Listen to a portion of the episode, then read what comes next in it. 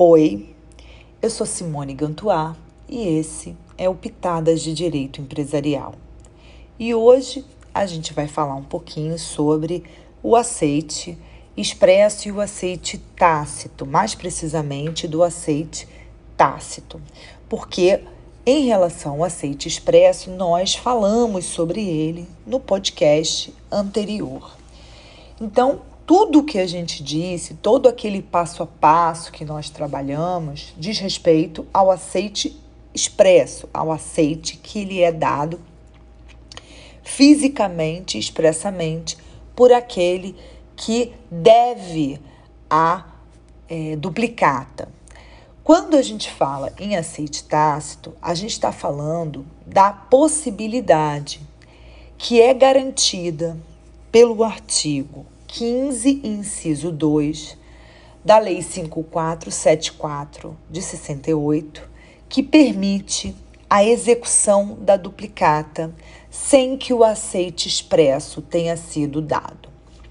Todavia, para que essa duplicata seja executada, eu preciso preencher os requisitos exigidos por esse dispositivo legal e essa é,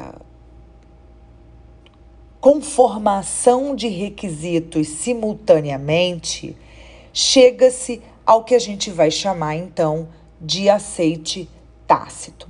O que, que diz o artigo 15, inciso 2? Ele vai dizer que é possível executar uma duplicata sem aceite, desde que, concomitantemente, ela tenha sido protestada, haja a comprovação da entrega da mercadoria ou da prestação de serviço e que ela não tenha sido recusada com apoio, seja no artigo 8, seja no artigo 20, quando se tratar, respectivamente, de entrega de mercadoria, né?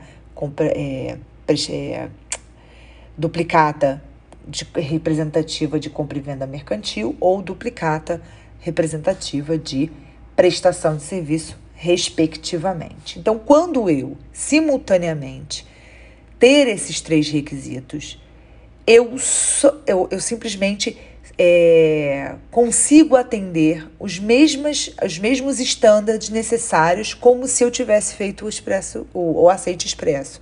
E aí a gente vai chamar isso é, de aceite tácito, porque indiretamente o aceite foi dado, porque o, a, o, o sacado, ele, embora não tenha praticado o ato expresso de dar o aceite, ele, dada a sua conduta, demonstra claramente que não estaria recusando esse título, portanto, estaria aceitando esse título. Essa é, possibilidade da execução da duplicata sem aceite, ela representou ao longo do tempo, e depois eu vou contar uma história para vocês bem interessante no próximo podcast, ela vai formar o ambiente necessário para que surgisse então a duplicata virtual. Não estou falando da duplicata escritural, estou falando da duplicata virtual. Isso se deu justamente pela por essa conformação de requisitos criadas pelo legislador que fez com que se observasse na prática algumas vantagens dessa possibilidade de emissão e aceite de duplicata e execução dela sem o aceite expresso dessa duplicata. Antes da gente terminar esse podcast, eu queria trazer aqui, ainda nesse episódio, só para falar das questões dos vencimentos na duplicata, porque é, ela tem uma particularidade em relação à letra de câmbio, em relação à nota promissória. Porque a duplicata ela só vai contemplar duas modalidades de vencimento: a modalidade à vista e a modalidade com data certa. E isso está lá no elenco dos requisitos da duplicata no artigo 2 inciso 1, é, parágrafo 1 perdão, inciso 3 da Lei 5474. Então, ela pode ser emitida para pagamento à vista ou ela pode ser emitida com data certa quando você fará a escolha do, da data exata, com dia, mês e ano para apresentação do título para pagamento. Então, eu não tenho aquelas outras modalidades de vencimento super complexas que a gente tem lá na Lei Uniforme de Genebra.